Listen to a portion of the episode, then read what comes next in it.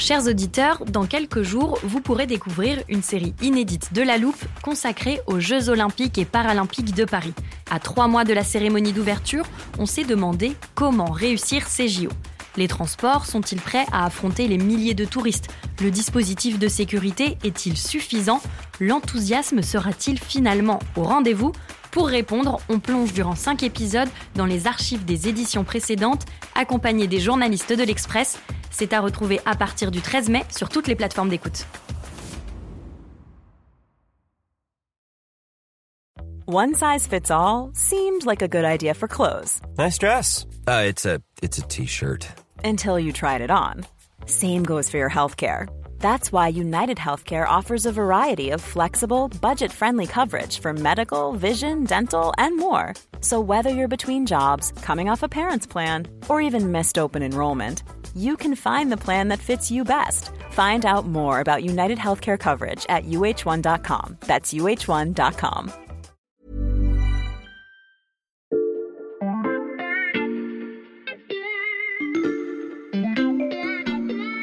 Bonjour, c'est Charlotte Baris. Bienvenue dans La Loupe, le podcast quotidien de l'Express. Allez, venez, on va écouter l'info de plus près. Depuis quelques jours, la colère des agriculteurs français semble s'être apaisée, mais ce n'est pas le cas dans le reste de l'Europe. En Allemagne, en Espagne ou encore aux Pays-Bas, les exploitants sont toujours mobilisés. Et si vous avez écouté les derniers épisodes de La Loupe, vous savez qu'ils sont très remontés contre les institutions européennes. La semaine dernière, vous avez peut-être même vu ces images de la place du Luxembourg à Bruxelles où des feux de palette ont été allumés à quelques mètres du Parlement européen. Une statue a aussi été déboulonnée, les forces de l'ordre ont reçu de nombreux projectiles avant de répliquer avec des lances à eau. Après plusieurs jours de manifestations pacifiques, la tension était montée d'un cran. Les griefs de ces agriculteurs contre l'Europe sont nombreux. La politique agricole commune d'abord, qu'ils trouvent trop contraignante sur le plan normatif. Les accords de libre-échange ensuite, qui pourraient ouvrir la porte à des concurrents extra-européens. Ou encore le Green Deal porté par la Commission et notamment sa présidente Ursula von der Leyen. Et justement, le sujet de notre podcast du jour, c'est ce fameux pacte vert qui est au cœur de l'action de la Commission européenne depuis les dernières élections en juin 2019. Aujourd'hui, plus que jamais, il fait l'objet de nombreuses critiques et on va vous raconter pourquoi dans cet épisode.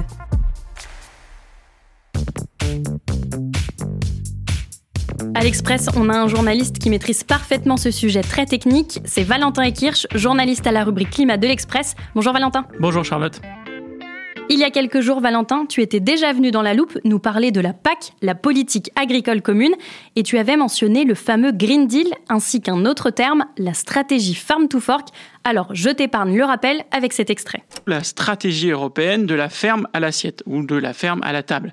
En anglais, on l'appelle Farm to Fork. Mmh. C'est la partie euh, agriculture et alimentation du grand Green Deal européen, le pacte vert qui a été euh, mis en place et qui prévoit une transition euh, écologique, énergétique et environnementale de l'Union européenne.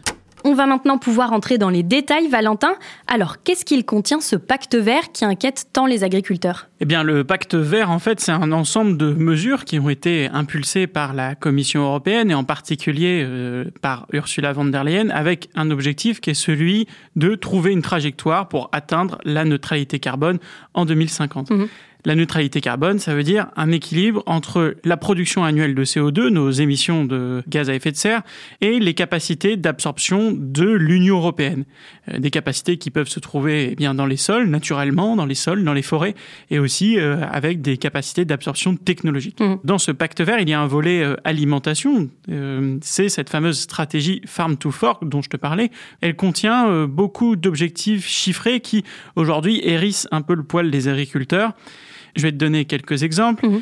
D'ici 2030, il vise la mise en jachère d'au moins 10% des surfaces agricoles actuelles. On sait qu'il faudra aussi atteindre 25% de surfaces cultivées en bio à l'échelle de l'Union européenne. Et ce plan, il prévoyait aussi une mesure euh, relativement euh, contestée qui était de réduire de 50% l'usage des pesticides. Il prévoyait parce que cette réduction des pesticides, on n'en prend pas vraiment le chemin. Écoute. L'herbicide controversé restera sur le marché.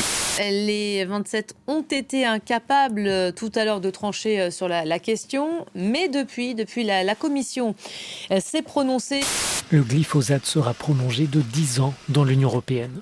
Oui, en fait, on n'en prend même pas du tout le chemin. Euh, là, récemment, on a entendu Ursula von der Leyen, la présidente de la Commission, euh, dire qu'elle souhaitait euh, que ce texte soit retiré. En tout cas, pour le moment, c'est comme mhm. ça qu'elle l'a présenté. Et à ce stade, ces objectifs, eh bien, ils sont un peu en suspens car ils ont été votés, mais on n'en a pas encore vu la traduction juridique, c'est-à-dire qu'il n'y a pas encore de loi et de règlements qui permettront aux États d'atteindre ces mhm. objectifs. Pour l'instant, les agriculteurs, qui sont déjà remontés pour un tas d'autres raisons, euh, en particulier euh, l'inflation ou les accords de libre-échange, ils anticipent euh, finalement l'arrivée de cette nouvelle vague de réglementation. C'est ce qui explique euh, leur opposition au pacte vert. Mmh. Et d'ailleurs, euh, on a beaucoup entendu parler de ce pacte qui était au cœur de l'actualité politique à Bruxelles ces derniers jours. Qu'est-ce que tu veux dire? Eh bien, je t'ai cité l'objectif de neutralité carbone en 2050. Mmh. Avant ça, dès 2019, c'est-à-dire cinq mois après la prise de fonction de la Commission von der Leyen, un autre objectif avait été fixé, c'est celui de la baisse de 55% des émissions carbone de l'UE en 2030 par rapport au niveau de 1990.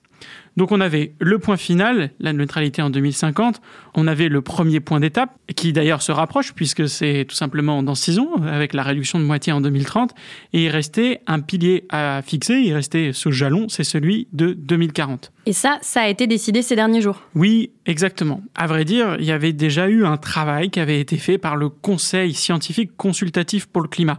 C'est un organe scientifique indépendant qui est un petit peu l'équivalent euh, chez nous de notre Haut Conseil pour le climat. Mhm. Eh bien, ce Conseil scientifique avait recommandé, à partir des travaux justement qu'il avait pu mener, que l'objectif de réduction d'ici à 2040 soit une réduction de 90 à 95% des émissions en 2040 mhm. par rapport à 1940. Et donc la Commission, elle, elle a retenu euh, la baisse de 90% d'ici à 2040 ce qui est plutôt une bonne nouvelle, ce qui veut dire que ça nous permet d'être sur la trajectoire pour atteindre la neutralité carbone en 2050. La Commission se fixe donc un objectif ambitieux pour 2040, mais avant ça, Valentin, est-ce qu'on est même capable de tenir les objectifs de 2030 eh ben C'est là où ça fait un petit peu moins plaisir, c'est que euh, rien n'est moins sûr. À la mi-décembre, la Commission européenne avait publié un document qui analysait justement les transpositions des normes du Green Deal par les États, c'est-à-dire comment ils vont mettre en œuvre tout simplement les règles décidées par l'Union européenne. Mmh. Et pour le moment, eh bien, on n'est pas tout à fait dans les clous, puisqu'on est plus autour d'une réduction de 51% des émissions en 2030 plutôt que 55% comme je t'en ai parlé précédemment. Mmh. Et d'ailleurs, quand on discute avec les spécialistes du sujet, ils saluent euh, l'adoption de l'objectif de 2040, mais ils insistent sur la nécessité d'atteindre nos objectifs pour 2030, c'est-à-dire véritablement de mettre en œuvre les politiques sur lesquelles on s'est exprimé précédemment. Valentin, on s'interroge quand même, avec la mobilisation des agriculteurs, le timing semble assez inadéquat. Pourquoi c'était important que la Commission européenne se positionne maintenant sur ces sujets? C'est vrai qu'on peut être un petit peu étonné de découvrir que la Commission européenne est en train de réfléchir en pleine crise européenne sur la nouvelle trajectoire à mener d'ici 2040. En fait, il y a des raisons. Euh, il y a une première raison euh, juridique, c'est qu'en 2021, l'UE a adopté un texte qui oblige la Commission à fixer un objectif pour 2040 dans les six mois qui suivent la négociation du bilan mondial à l'ONU, c'est-à-dire à la COP. C'est un peu complexe, mais euh, ce qu'il faut retenir, c'est qu'en fait, cette euh, négociation, elle s'est achevée en décembre dernier, mhm. lors de la COP 28 à Dubaï. Donc en fait, la Commission était légalement obligée d'adopter cet objectif avant une date butoir qui était fixée quatre jours après les élections européennes de juin prochain. Et quelle est la deuxième raison? Eh bien, la deuxième raison, elle est plus politique. En fait, le Green Deal, c'est vraiment le grand projet d'Ursula von der Leyen. C'est un peu son bébé. C'est l'empreinte qu'elle veut laisser sur les institutions européennes. Avec l'avancée de son Green Deal, Ursula von der Leyen joue donc gros. Et vous allez l'entendre, ils sont de plus en plus nombreux à vouloir lui mettre des bâtons dans les roues.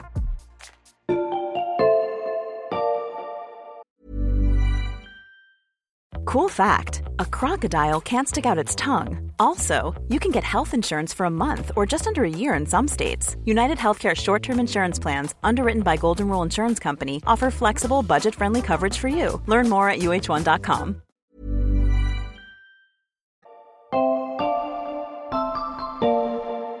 Today is the start of a journey, but this is Europe's man on the moon moment.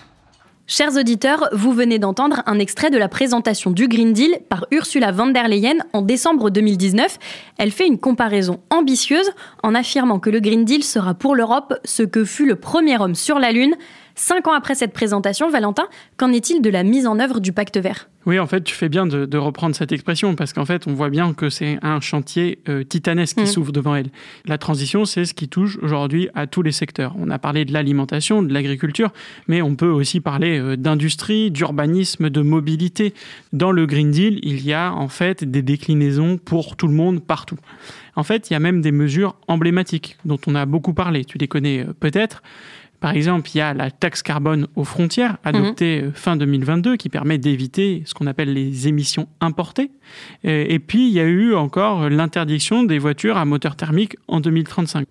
Ce sont des mesures phares qui viennent s'ajouter donc à tout un tas de régulations très techniques dont on entend moins parler et qui ont commencé déjà à produire des effets. Tu as des exemples de ça? Oui, et eh bien quand je te parle de l'interdiction des moteurs thermiques, et eh bien ça a permis euh, de structurer très rapidement l'industrie des batteries électriques. Ça oblige en fait l'industrie de la voiture européenne à se transformer mhm. profondément et à le faire plutôt rapidement.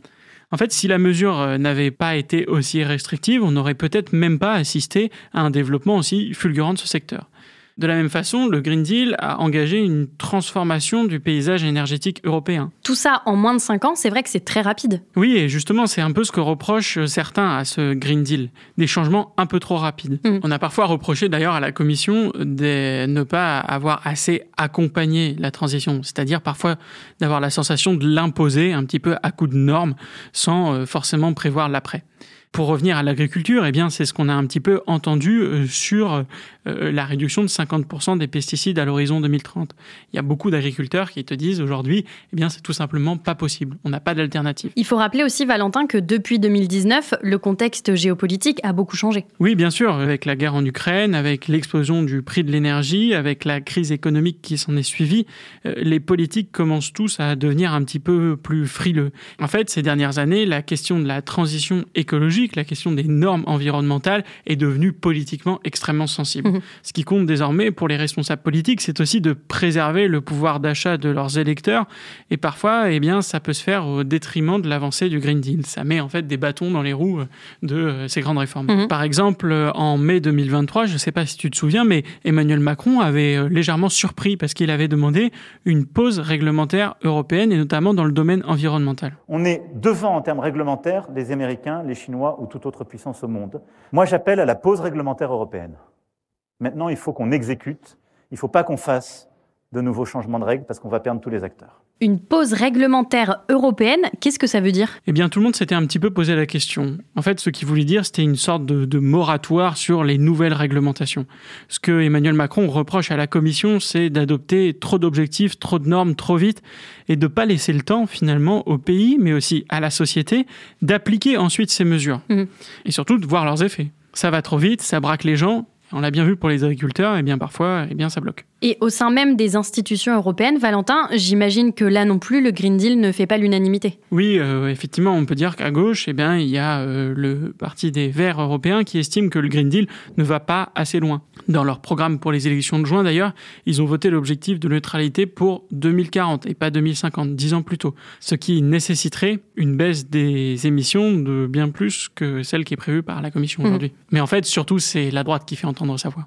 À droite, si je me trompe pas, ça veut dire y compris dans le camp d'Ursula von der Leyen. Oui, en fait, le camp d'Ursula von der Leyen, c'est celui du Parti populaire européen, le PPE. C'est une euh, alliance des droites traditionnelles et c'est le plus gros groupe politique au Parlement européen. Mhm. Ces derniers temps, la Commission a essuyé quelques revers et notamment concernant le volet euh, de la ferme à l'assiette, le Farm to Fork, qui est au point mort. Mhm. À la manœuvre, on retrouve notamment les eurodéputés d'extrême droite, mais il y a aussi les élus du PPE. Et ça, ça fragilise Ursula von der Leyen dans son propre camp, surtout à l'approche des élections européennes de juin prochain. Le Green Deal peut-il avoir une influence sur le résultat des élections européennes? Pour répondre, on vous emmène maintenant à Bruxelles. Merci Valentin pour tes explications. Merci Charlotte.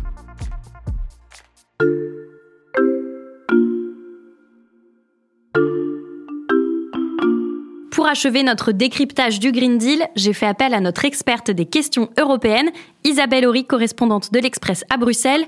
Je compose son numéro. Allô? Bonjour Charlotte. Bonjour Isabelle, merci d'être avec nous. Avant de poursuivre, je pense qu'on a besoin d'un point institutionnel. Je sors mon chronomètre. Tu as donc 60 secondes pour nous expliquer comment est formée la Commission européenne. Top, c'est parti.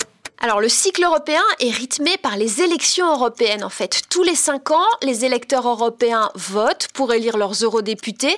Dans la foulée, les chefs d'État et de gouvernement se réunissent pour choisir euh, le ou la présidente de la Commission européenne en fonction des résultats. Puis ensuite, pendant l'été qui suit, chacun des 27 pays choisit la personne qu'il va envoyer comme commissaire, comme membre de la Commission à Bruxelles. Le ou la présidente de la Commission doit être confirmé par un vote au Parlement européen.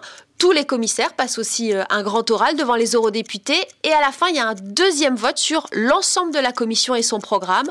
La commission est nommée pour cinq ans et en ce moment, eh on attend de savoir si Ursula von der Leyen est bien candidate à un deuxième mandat.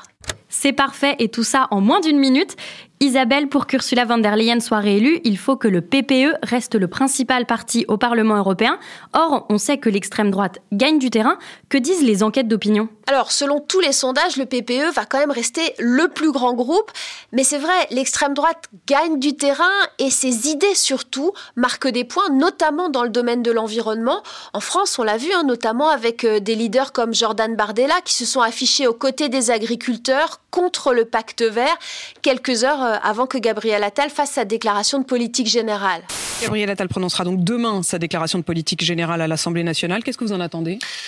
J'attends qu'il renonce euh, au pacte vert. Le Green Deal, comme on dit, qui a donc été euh, décidé qui, par, qui est le bras euh, armé par de l'éco- l'Union bien sûr, qui est le bras armé de l'écologie punitive, à la stratégie de la ferme à la fourchette. J'aurais aussi pu te citer euh, Geert Wilders aux Pays-Bas, qui est arrivé en tête aux élections nationales en novembre, après une révolte des paysans les mois précédents. Ces derniers jours, on a souvent parlé de l'opposition entre écologie et agriculture, mais au niveau européen, ça se manifeste avec un fossé entre pro et anti-Green Deal. Justement, face à ces populistes d'extrême droite, quel est le discours des candidats pro-Green Deal? C'est toujours la question de l'accompagnement de la transition euh, écologique. Le commissaire européen au climat, le néerlandais Wopke Hoekstra, a dit qu'il fallait marcher sur deux jambes. D'un côté, une transition climatique qui soit ambitieuse et de l'autre, une transition qui soit équitable en s'assurant euh, notamment que nos producteurs restent compétitifs. Mais ce genre de discours, ça a parfois du mal à prendre. Le Green Deal, c'est un dossier qui vise le moyen, le long terme. Il faut beaucoup de pédagogie pour le défendre. Alors qu'à l'inverse, les diatribes des partis d'extrême droite sur le poids des normes européennes, ça, ça prend facilement parce que c'est c'est déjà comme ça qu'un certain nombre d'électeurs le ressentent. Isabelle, si le Parlement glisse un peu plus à droite, est-ce que le Green Deal est en danger? Oui et non. Non, parce que beaucoup de législations ont été adoptées pour euh, l'industrie et l'énergie, par exemple. Le grand enjeu pour la prochaine commission, ce sera de les mettre en œuvre, ou plutôt de surveiller leur mise en œuvre par les États. Mais en revanche, oui, ça sera compliqué sur le volet agricole du pacte vert. Là, on sent bien les tensions, hein, et certains textes doivent encore arriver. Certains ont été retirés, comme celui sur les pesticides, d'autres ont été reportés, comme celui sur le bien-être animal. Effectivement, la future commission aura donc un rôle à jouer, et donc le résultat des élections européennes sera important pour voir dans quel sens la balance va pencher. Alors c'est compliqué pour Ursula von der Leyen parce que le pacte vert, c'est son grand œuvre. Comment va-t-elle gérer un second mandat dans ces circonstances? Les élections européennes détermineront l'avenir du Green Deal impulsé par la Commission van der Leyen. On l'a bien compris. Merci Isabelle. À bientôt. Isabelle Horry, correspondante de l'Express à Bruxelles. Merci également à Valentin Ekirch, journaliste à la rubrique Climat. Toutes leurs analyses sont disponibles sur notre site l'express.fr. Chers auditeurs, profitez-en pour vous abonner. La souscription est actuellement au prix d'un euro pour deux mois. Et si vous appréciez nos décryptages des rouages de l'institution européenne, vous pouvez aussi nous suivre sur votre plateforme d'écoute habituelle, Deezer, Spotify ou Apple Podcast par exemple. Vous pouvez aussi nous mettre des étoiles ou nous écrire à l'adresse laloupe@l'express.fr. On lit vos messages avec beaucoup d'attention. Cet épisode a été écrit et monté par Mathias Pengili, réalisé par Jules Cro. Retrouvez-nous demain pour passer un nouveau sujet à la loupe.